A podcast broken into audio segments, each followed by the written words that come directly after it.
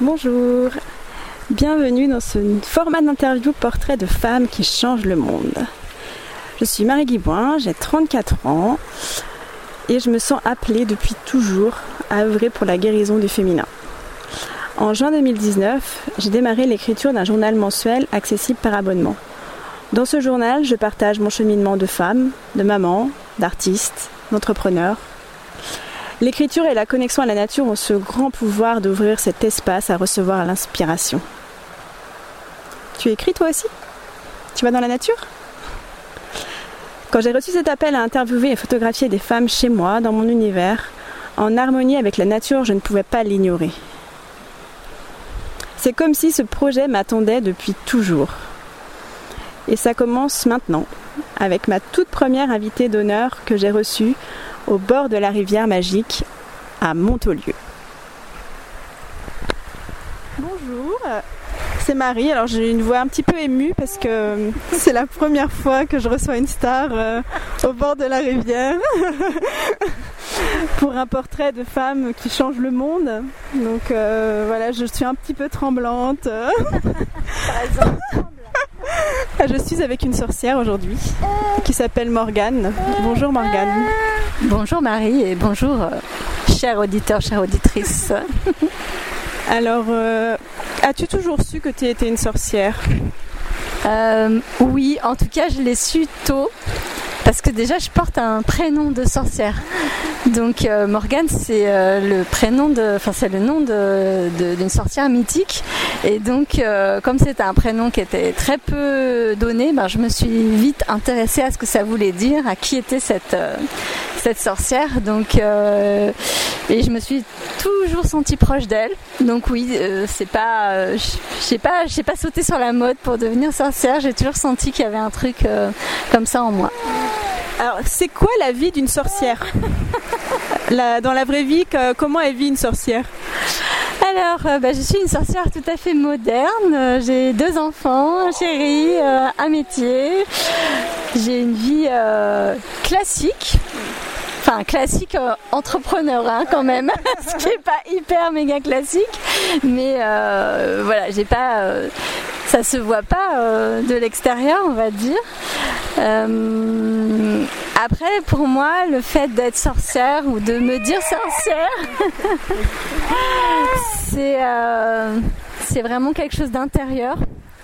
C'est, on va dire, euh, ce que je ressens par rapport aux gens que je rencontre, par rapport aux lieux dans lesquels je suis et par rapport à ce que je peux apporter aux autres aussi.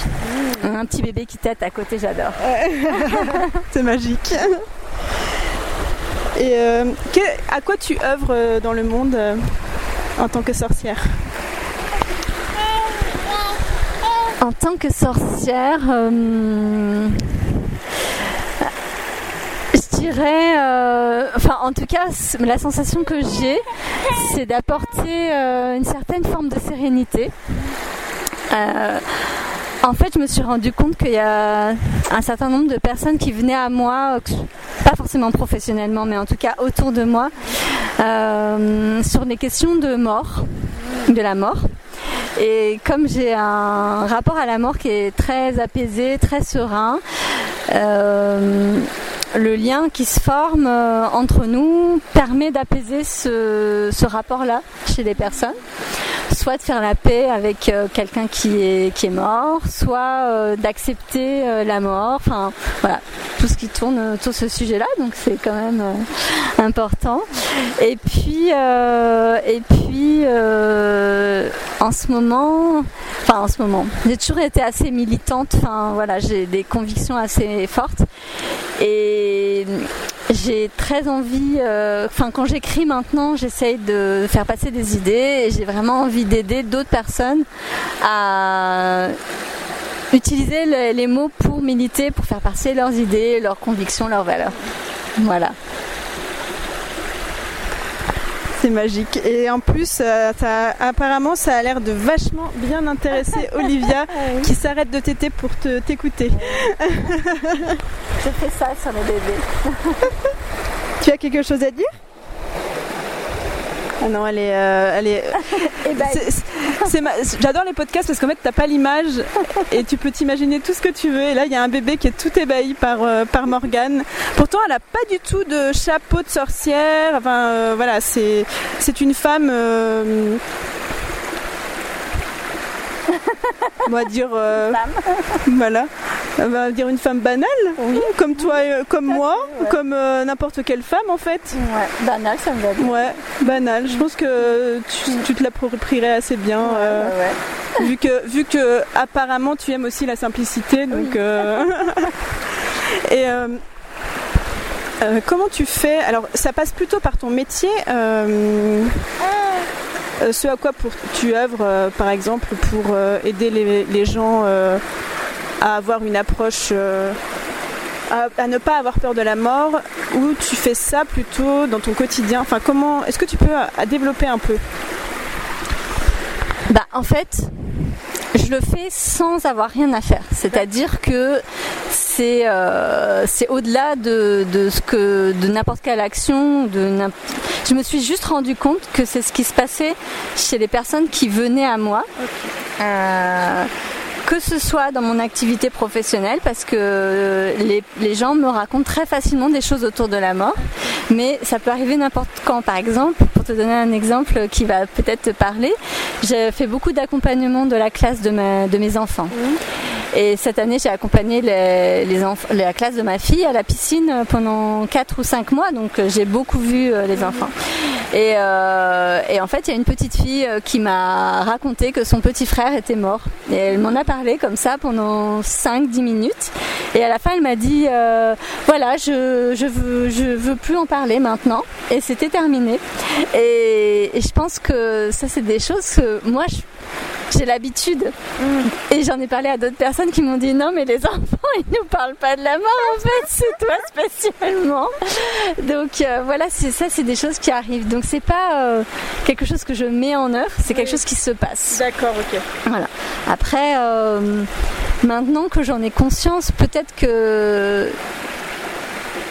Mais je, je, je cherche pas, tu vois, je dis pas euh, si tu as peur de la mort, viens à moi. non, c'est plus, euh, je pense que c'est des choses qui doivent euh, être spontanées et que la personne doit ressentir sans forcément le comprendre ou sans forcément le conscientiser. Mais à un moment donné, ben, il y a cette rencontre qui se fait, qui peut être très courte hein, d'ailleurs.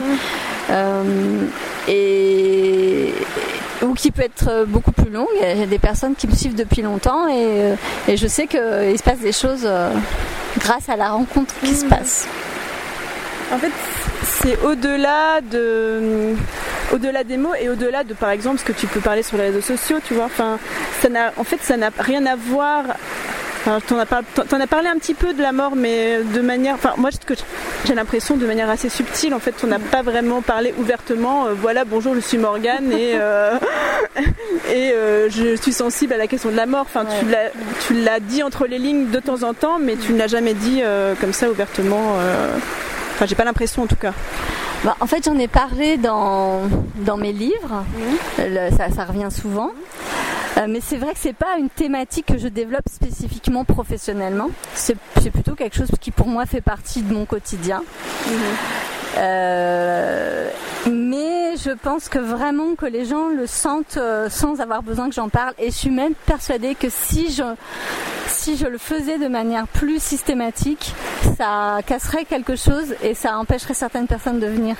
Ça casserait, la, ça casserait un peu la magie en fait. Oui, puis ça fait peur. Oui, c'est flippant la mort. Et, et le, là, ça vient tout, en fait, ça vient tout seul. Et souvent, je pose une question qui n'a rien à voir, a priori, et ça vient. Parce que ça doit venir. Voilà. Tu vois, là par exemple, je pensais pas du tout qu'on allait parler de la mort, tu vois. C'est moi qui en ai parlé. hein. Oui, je sais, mais je veux dire, euh, comme par exemple là, tu sais, pour ces interviews que je commence là, euh, j'ai pas envie de préparer des questions. Je veux vraiment laisser euh, les sujets venir comme ils doivent venir.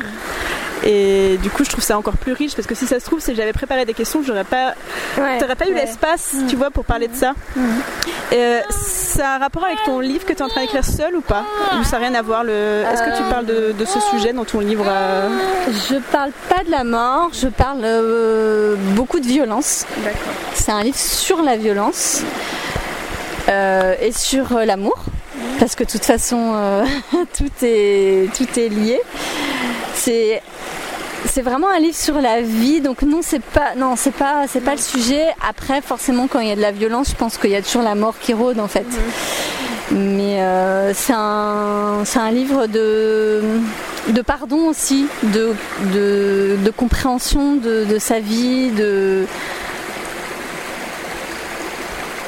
de différence, de, enfin voilà, il y a plein, plein de sujets que j'aborde, mais euh, c'est un livre qui est assez dur, mais en même temps, je pense qu'il est il est euh, comme la vie quoi. La vie c'est dur, mais si tu dis les choses telles qu'elles sont, ben c'est plus facile, je trouve. Et on peut prendre ton livre en cours de route? Je sais pas, tu le partages euh, euh, comme, En fait, il est, je, je le prévends, c'est-à-dire que si on l'achète, si on l'achète aujourd'hui, on reçoit là où il en est aujourd'hui. D'accord, ok.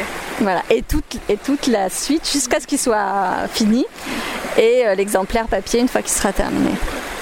Et euh, il me semble que tu es quelqu'un qui n'a pas peur de l'inconnu, enfin qui est plutôt qui aime l'inconnu. Euh, est-ce que ton avis, enfin, j'ai l'impression que ne pas avoir peur de la mort, c'est aussi euh, ne pas avoir peur de l'inconnu. Est-ce que c'est pour ça qui, aurait pu t'aider à faire des choix dans ta vie, par exemple, euh, de passer de salarié à entrepreneur, de, de changer, de déménager 13 euh, fois, enfin voilà Alors en fait, je dirais pas que j'ai pas peur de la mort, mais c'est plutôt que pour moi, la, la vie et la mort, c'est pareil. Enfin, les pour aller encore plus loin dans le côté sorcière, euh, les gens qui sont morts, les gens proches de moi qui sont morts, pour moi, ils sont pas, ils sont toujours là en fait, pas visuellement, c'est-à-dire je je vois pas des morts, j'entends pas des morts, mais ils sont là. Et pour moi, il n'y a pas de, enfin c'est juste un, passage, on va dire, et qui donc donc du coup, ben ça fait que ça diminue la peur de la mort. Mais euh, ça la fait pas partir mais euh, ça fait partie euh, je, je, sais que je peux mourir demain c'est ok en fait. Voilà. Mes enfants peuvent mourir demain et c'est ok aussi voilà, ça fait partie des choses qui sont qui, qui font que certainement je, je me dis que n'importe quoi peut arriver dans la vie, au pire tu meurs. Donc euh, voilà, et, je prends les choses plutôt du bon côté. Oui, c'est vrai que j'aime bien l'inconnu parce qu'en fait, euh, je m'ennuie vite. Donc euh, j'ai à la fois besoin de routine et à la fois besoin de nouveautés. Parce que comme je m'ennuie vite, ben, j'ai besoin que ça. de pas vraiment savoir ce qui va se passer après qui est quand même le contraire de pas mal de gens, j'ai l'impression, enfin de, mon ressenti. Souvent, on a peur de faire quelque chose de nouveau parce qu'en fait, on se fait 50 000 scénarios de comment ça va mal se passer si jamais on change le truc habituel. Euh. Alors, est-ce que tu as peur des fois dans ta vie? Ouais, tout le temps, mais en fait, ça me, ça me, ça change pas. En fait, j'ai peur, mais je m'en fiche, je le fais quand même. Et souvent quand j'ai vraiment peur, je sais que c'est vraiment important que je le fasse. Parce que aussi, euh, ben, j'ai eu toute cette expérience. Et, je me dis aussi qu'il y a plein de choses que j'ai vécues qui, étaient, qui faisaient carrément méga peur. Et je m'en suis sortie. Et, donc, ben, je te dis, au pire, euh, aujourd'hui, c'est le pire qui puisse arriver. C'est quoi? C'est la maladie, c'est un accident, c'est une mort d'un de, enfant ben, je pense que je suis prête euh, pour euh, l'affronter si je dois l'affronter. Et puis si peut-être pas, peut-être que ça va pas arriver. Mais en fait, comme on n'en sait rien, je me dis autant vivre ma vie au meilleur de ce que je veux. Et puis on verra bien. Et ça fait combien de temps que tu es entrepreneur? Ça, euh, je me suis lancée en octobre 2011, donc ça va faire 9 ans bientôt. 9 ans d'entrepreneuriat 2010, 2010, 2010. Ah donc bientôt 10 ans. Non, non, 9 ans. 2010, 2019. Ah, Je sais plus compter, j'ai des failles temporelles. j'ai fait des maths. Euh, Et c'est quoi la vie d'entrepreneur sorcière? Ben, c'est de faire euh, vraiment ce que je veux en fait. Euh, je sais jamais. En plus, je suis pas très je suis pas très organisation, euh, tout ça, c'est pas du tout mon truc. Je, je sais ce que j'ai envie de faire, donc ça je le programme. Et après, euh, en fait, je fais ce que je veux. Alors c'est quand même organisé parce que j'ai des enfants, parce que voilà, j'ai des clients, donc je fais ce que j'ai à faire pour mes clients. Mais je suis j'ai une vie très calme en fait. Je suis quelqu'un de très. J'ai besoin de beaucoup de temps seul, beaucoup de silence. Je marche beaucoup toute seule. Euh, j'habite en ville mais à côté d'un parc, donc je marche beaucoup dans le parc. Je passe beaucoup de temps à lire, je passe beaucoup de temps à regarder des films et des documentaires et à écrire aussi. Donc c'est vraiment une vie euh, un peu d'ermite, mais euh, je suis quand même dans la vie quoi. Je sais pas comment expliquer. Bah, quand je te suis sur Instagram, j'ai l'impression que tu es tout le temps au parc. Euh, et, c'est vrai que souvent l'image qu'on a de l'entrepreneur, c'est le, le gros cliché genre tu bosses comme une acharnée euh, parce qu'il faut que ton entreprise elle fonctionne. Enfin, ça, casse un peu les codes, tu vois. Parce que tu, être entrepreneur, c'est aussi créer la vie qu'on a envie de créer en fait. Bah, j'ai jamais, en fait, j'ai jamais fait comme il fallait faire. De toute façon, quand j'étais étudiante, euh, voilà, quand j'étais entre salariée, c'était encore pire je faisais jamais bien. Et entrepreneur, j'avais pas envie de me remettre. Euh, enfin, mon but c'était d'être indépendante et libre. Donc si c'était pour, euh, tu veux bouger? Bon. Si c'était pour me remettre des, règles que, en fait, si je comprends pas pourquoi, je le fais pas. Il faut que ça me convienne et que je comprenne pourquoi. Donc oui, c'est vrai que moi, mon but c'est d'avoir beaucoup de temps, mm. de créer et de gagner de l'argent, mais en troisième. Et de gagner, en fait, quand je dis gagner de l'argent, c'est-à-dire de faire ce que je fais, c'est valorisé, c'est rentable. Mm. Donc je veux pas travailler la petite semaine, ça m'intéresse pas. Mais euh, dès que je vois que c'est compliqué, que ça va me prendre beaucoup de temps, ou, enfin beaucoup de temps euh, désagréable, parce que j'écris des livres, ça prend beaucoup de temps, mais c'est bien. ben en fait, je le fais pas. tu vois, par exemple, euh, récemment, il y a une autre entrepreneur qui m'a proposé un, un, projet en commun qui était très lucratif a priori, mais je savais que ça allait me demander des efforts. Euh, des choses que j'aime pas forcément faire. Et en fait, j'ai dit non tout de suite. J'ai même pas, je me suis même pas dit, bah tant mieux parce qu'en août, euh, je suis en vacances, donc du coup, j'ai pas beaucoup de gagner d'argent, donc ça aurait été bien. Non, j'ai dit non, je suis en, en vacances, je gagne pas d'argent, tant pis, je regagnerai en septembre. c'est tout. voilà. C'est aussi euh, entrepreneur, c'est aussi faire des choix du cœur. Enfin, c'est une liberté. Enfin, moi, je trouve en tout cas de tu peux même changer d'avis quand tu veux en fait. Par exemple, si tu fais quelque chose et que tu n'as plus envie, bah non, mais ça j'ai plus envie. Et, je trouve que c'est un bon exemple parce que souvent on a une image euh, quand même de l'entrepreneur. Enfin, on nous dit que c'est très même très dur, euh, très euh, qu'il faut faire des plans, qu'il faut faire des trucs. Enfin, il y a plein de gens qui n'osent pas créer leur entreprise parce que ça paraît une montagne en fait. Mm. Qu'est-ce que tu pourrais leur dire? En fait, ce qui est dur, c'est l'état d'esprit c'est pas la, technique, c'est pas euh, le côté pratique. Euh, donc si, je pense que si tu as vraiment un truc dans les tripes par rapport à ça, s'arrêter à la peur technique ou à la peur de des heures ou à la c'est dommage, il faut y aller quand même. Et puis après, euh, je voulais dire un truc, je me souviens plus. voilà, c'est ça quand on a trop de choses dans la tête. Tu te souviens du début de ta question ou pas? Euh, Oui, en fait, je disais que euh, souvent ça paraît une montagne, tu sais, d'être entrepreneur. Il y a plein de gens qui n'osent pas mm. euh, le faire. Et du coup, qu'est-ce que tu pourrais leur dire? Ce que je pourrais dire, c'est que c'est de de se demander on va regretter de ne pas l'avoir fait. Parce que euh, on peut toujours revenir en arrière. Oui, tu disais, on, peut changer d'avis souvent. Oui, c'est de ça dont je voulais parler. En fait, moi, je me, euh, mon cheval, enfin, mon, mon axe, c'est je peux changer d'avis autant de fois que je veux, sauf si je me suis engagée avec un client. Oui, là par contre. Parce que c'est non, mais parce que voilà, ça, ça, donne aussi ta direction d'entrepreneur et ça te permet quand tu sens, tu te dis ah là ça j'aime plus le faire, je le finis avec ce client et comme ça m'a donné cette information là, hop je peux arrêter et faire autre chose. Et ceux qui s'en font une montagne, ben, j'ai envie de leur dire, c'est comme toutes les montagnes. Euh, on commence tous par le premier pas, donc il euh, n'y a personne qui a des bottes de géant pour arriver tout en haut au départ. Et, euh, et ben de, essayer au moins faire un pas, dix pas, mille pas, et puis si ça convient pas, ben on fait autre chose. Hein, c'est pas, en fait, rien, c'est pas grave.